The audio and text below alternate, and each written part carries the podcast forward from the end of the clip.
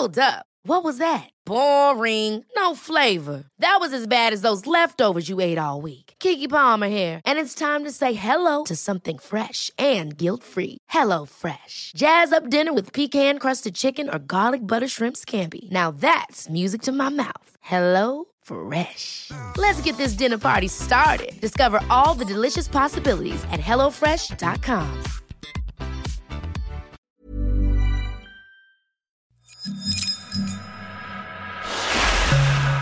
AR Magazine Voyageur. La bande son. Un aller-retour du papier à l'oreille. Des bonus, des rencontres, des reportages. Un regard libre sur le voyage.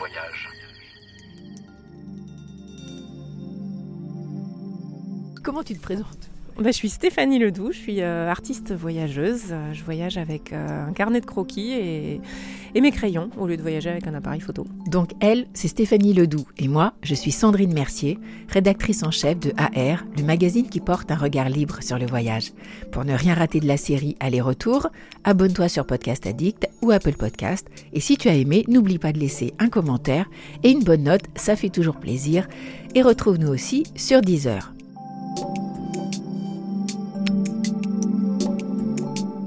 Stéphanie, c'est vraiment une chouette fille. On aimerait la voir comme copine, joyeuse et talentueuse. Elle promène depuis plus de dix ans ses crayons autour du monde. Partout où elle va, elle dessine des portraits et encore des portraits. Ce qu'elle aime, c'est la rencontre avec les gens. Et je l'ai rencontrée justement au festival Nomade, à Pontoise en juin dernier.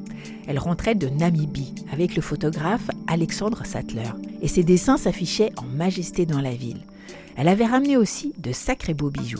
Qu'est-ce que tu portes comme bracelet là euh, Alors, au porte poignet des- Je porte des bracelets de Namibie, justement, euh, faits par les femmes Imba et par euh, les femmes. alors, ils sont connus sous le nom de Bushmen, mais il faut pas dire Bushmen, c'est péjoratif. Donc, les- le peuple des San, de Namibie aussi. C'est en coquilles d'œufs d'autruche qui sont taillées à la main pour faire des petites perles. C'est un travail de, de fou. Et ça, c'est, on croirait que c'est de l'os, mais non, c'est, du, c'est des tuyaux de PVC qui sont sculptés par les Imba. Donc, euh, bah, c'est des trucs euh, qui ont déjà été portés par les gens. hein. Et il y a un petit tatouage là sur le devant le pouce? Ouais, alors ça c'est un tatouage euh, fait par euh, une grand-mère assez mythique aux Philippines, qui est euh, la plus vieille tatoueuse du monde, elle a 103 ans. Elle est du peuple Kalinga, donc c'est un peuple des montagnes sur l'île de Luzon. Historiquement c'était des chasseurs de têtes et les hommes qui, étaient, qui avaient le torse couvert de tatouages gagnaient ces tatouages après avoir tué des ennemis à la guerre. Sur les femmes c'était seulement du tatouage ornemental. Et cette euh, mamie qui est la dernière à faire euh, ces tatouages traditionnels, euh, normalement c'était que les hommes qui faisaient les tatouages. Mais son père n'ayant pas eu de descendant mâle, c'est elle qui a hérité de, de ce savoir-faire. Et bon, elle a quand même transmis aussi à d'autres, euh, à ses deux nièces.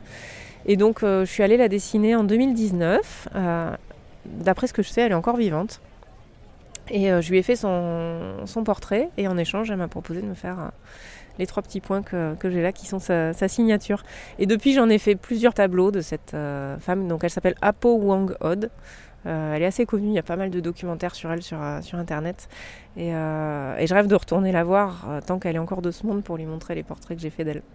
Comment ça t'est venu ce goût du voyage? Ce goût du voyage m'est venu avec mes parents à l'adolescence et ensemble on a découvert l'émotion du voyage. Ça m'a plus jamais quitté. Je faisais déjà un petit euh, carnet de bord écrit, puis petit à petit il y a eu des collages et de plus en plus de dessins qui sont venus dedans. Et j'aimais dessiner, mais j'ai mis du temps à oser dessiner devant les gens, alors qu'aujourd'hui c'est ce que je préfère.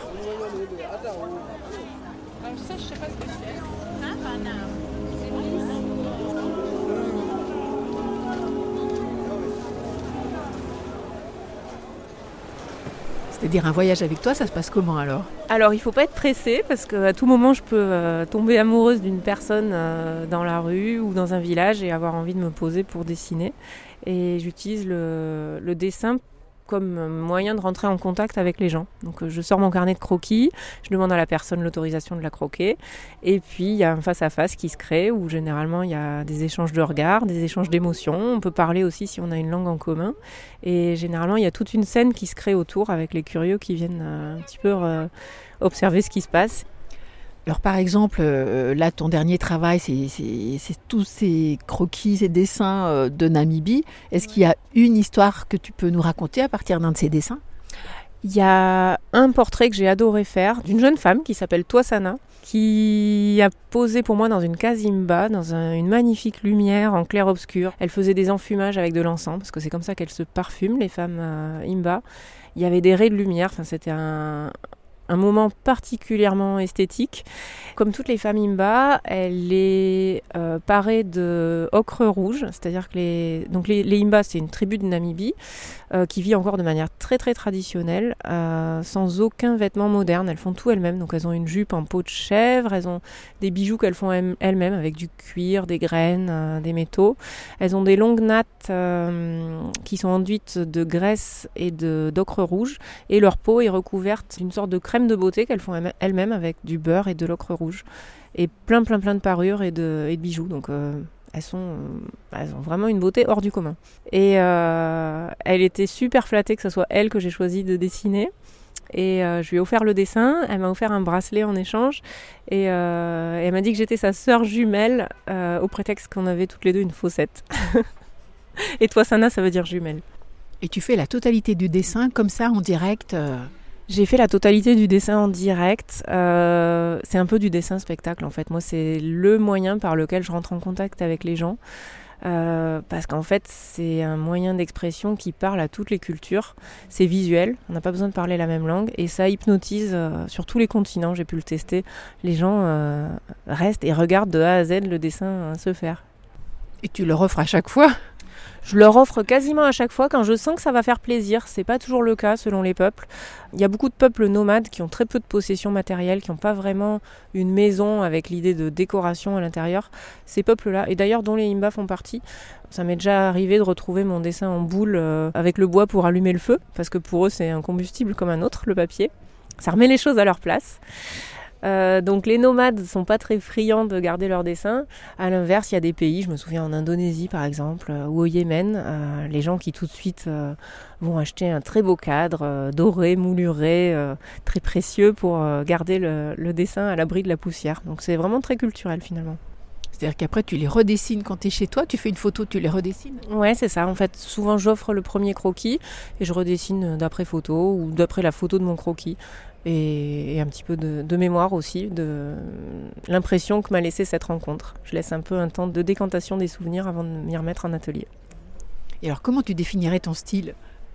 Euh, je le définis pas vraiment, c'est du croquis réaliste. J'essaye de rendre hommage à la beauté des personnes euh, telles que je l'aperçois, de rendre aussi hommage à leur tradition, parce que je vais beaucoup dans des peuples euh, tribaux qui ont des, parures, des bijoux, des, des coiffures qui sont très codifiées pour lesquelles euh, il y a une signification très forte. Donc j'essaye de pas trahir ça. Puis j'aime bien amener dans la composition de mes dessins des éléments du pays. Donc ça peut être des écritures euh, de ce pays quand c'est un, pays qui a un alphabet euh, différent du nôtre pour le côté un peu décoratif. Ça peut être des motifs, ça peut être des éléments de l'artisanat local. Des fois, tu dessines aussi sur du papier que tu trouves, des journaux, euh, quelle matière? Hmm, Très souvent, je fais beaucoup de récup. Bah, comme beaucoup de gens qui font du carnet de voyage, j'ai toujours un peu l'œil qui traîne et je m'arrête très souvent à ramasser des, papiers froissés un peu dans les caniveaux. je fais un peu les poubelles, je récupère des, coupures de tissu. Euh, voilà, il y a tout un, tout un côté euh, matière qui vient se rajouter à mon boulot, souvent. Tu peux nous raconter une autre rencontre très émouvante qui t'habite ou qui t'a fait progresser dans ton travail Puisqu'on est sur l'expo de Namibie, j'ai une rencontre collective. En fait, on s'est arrêté euh, dans une école qui était à l'écart du village justement.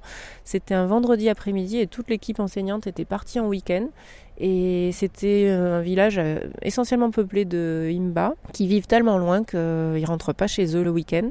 Donc tous les élèves étaient un peu euh, livrés à eux-mêmes sur le j'allais dire le campus, il n'y a pas de campus, c'est des, des algécos en pleine brousse. Enfin.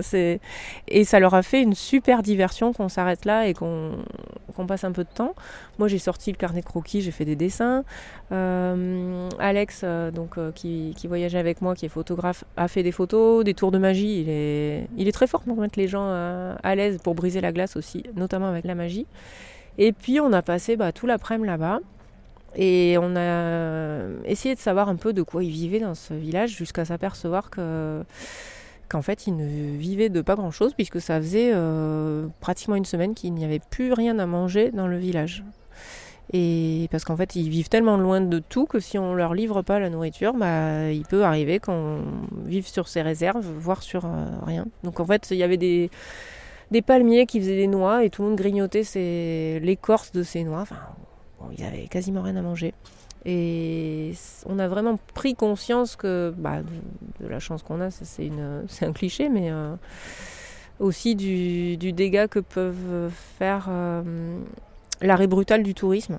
Notamment euh, en Namibie, il y a beaucoup d'ONG qui fonctionnent avec le passage des touristes. Cet arrêt brutal de, de, toute activité touristique à cause du Covid a fait souffrir beaucoup beaucoup de gens jusque dans les campagnes.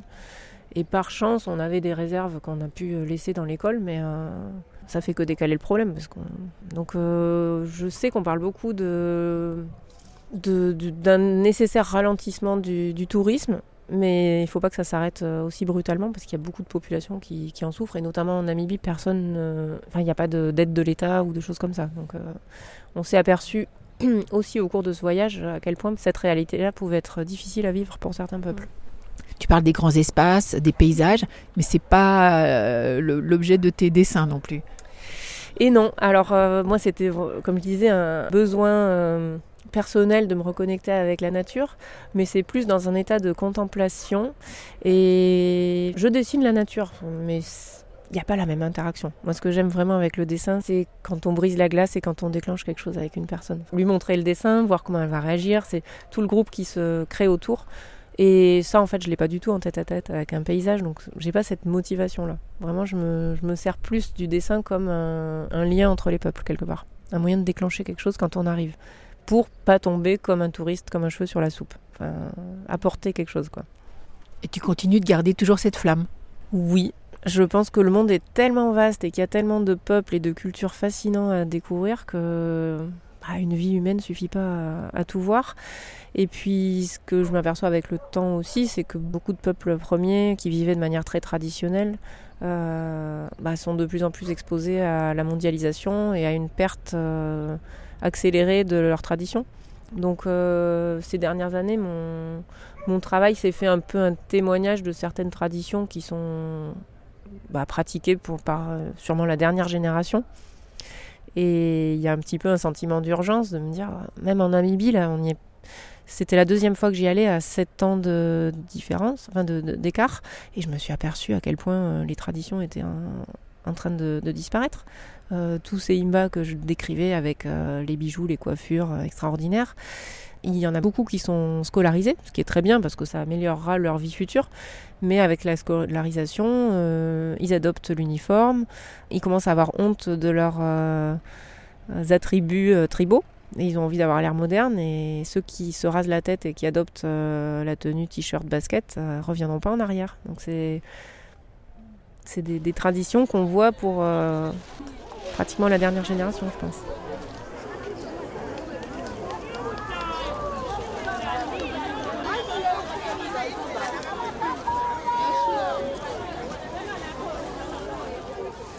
Une femme, tu voyages seule souvent ou pas du tout? Je voyage pas très souvent seule parce que je vais dans des endroits quand même très souvent loin des sentiers battus, souvent dans des peuples ou des, tribus très traditionnelles dans lesquelles c'est pas toujours bien vu qu'une femme soit toute seule. Enfin, les gens comprendraient pas qu'une femme euh, évolue seule. Et puis à titre personnel, j'aime bien partager. Il y a une telle altérité culturelle dans les endroits où je vais que j'aime m'immerger dans cette altérité à fond, mais j'aime bien avoir un moment de la journée où je peux débriefer avec quelqu'un de ma culture pour euh, comparer les impressions qu'on a eues. Donc euh, je voyage euh, souvent avec des collègues et récemment avec, avec un photographe qui s'appelle Alexandre Sattler qui expose aussi sur le festival. Au Yémen, tu étais avant la guerre? Ouais, il y a en 2010 et en 2013 au Yémen, donc c'était avant la guerre. C'était un pays extraordinaire. Euh. J'ai été invitée là-bas euh, pour faire un voyage artistique avec d'autres artistes. Je m'étais peu documentée euh, à l'avance et j'ai découvert un pays. j'ai été scotchée par l'architecture. C'est un, pays avec une architecture millénaire vraiment particulière, avec des immeubles empisés dans le désert. On appelle ça la Manhattan du désert, la ville de Shibam. Même dans la capitale, à Sanaa, il y a des maisons tours Enfin, faut le voir pour le croire. C'est une architecture fantastique et un peuple d'une hospitalité extraordinaire. Même envers les femmes même envers les femmes occidentales. ouais, non, en tant que femme occidentale, on a toujours un statut particulier dans, ce, dans ces pays très, très traditionnels.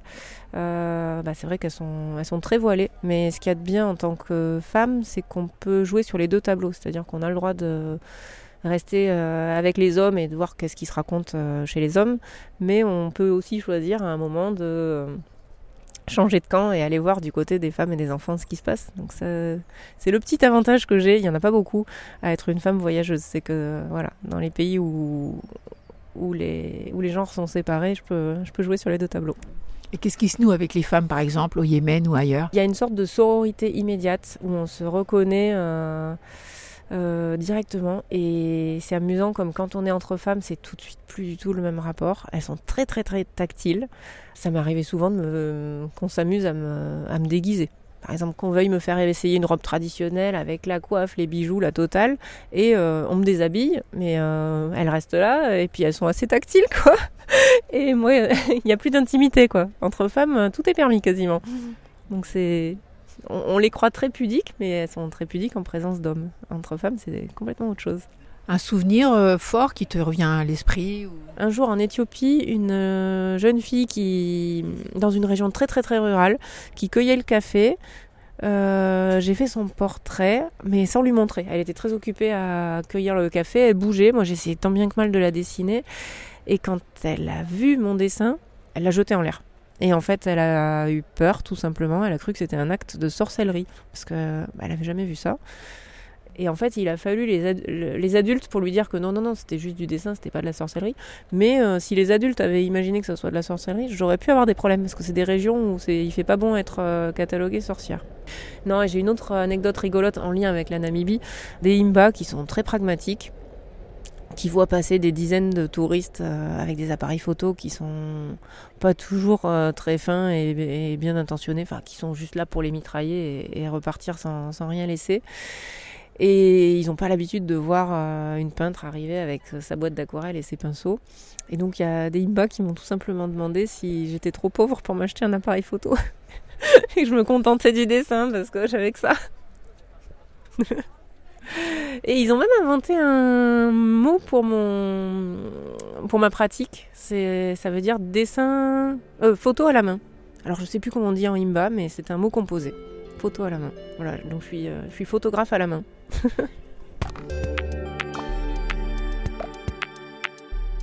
Pour retrouver AR actuellement en vente, il y a la couve avec les Galapagos.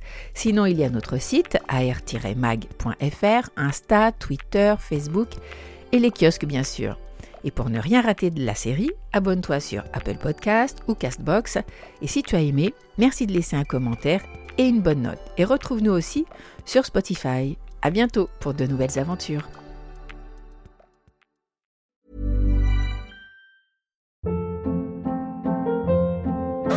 Hold up. What was that? Boring. No flavor. That was as bad as those leftovers you ate all week. Kiki Palmer here, and it's time to say hello to something fresh and guilt-free. Hello Fresh. Jazz up dinner with pecan-crusted chicken or garlic butter shrimp scampi. Now that's music to my mouth. Hello Fresh. Let's get this dinner party started. Discover all the delicious possibilities at hellofresh.com.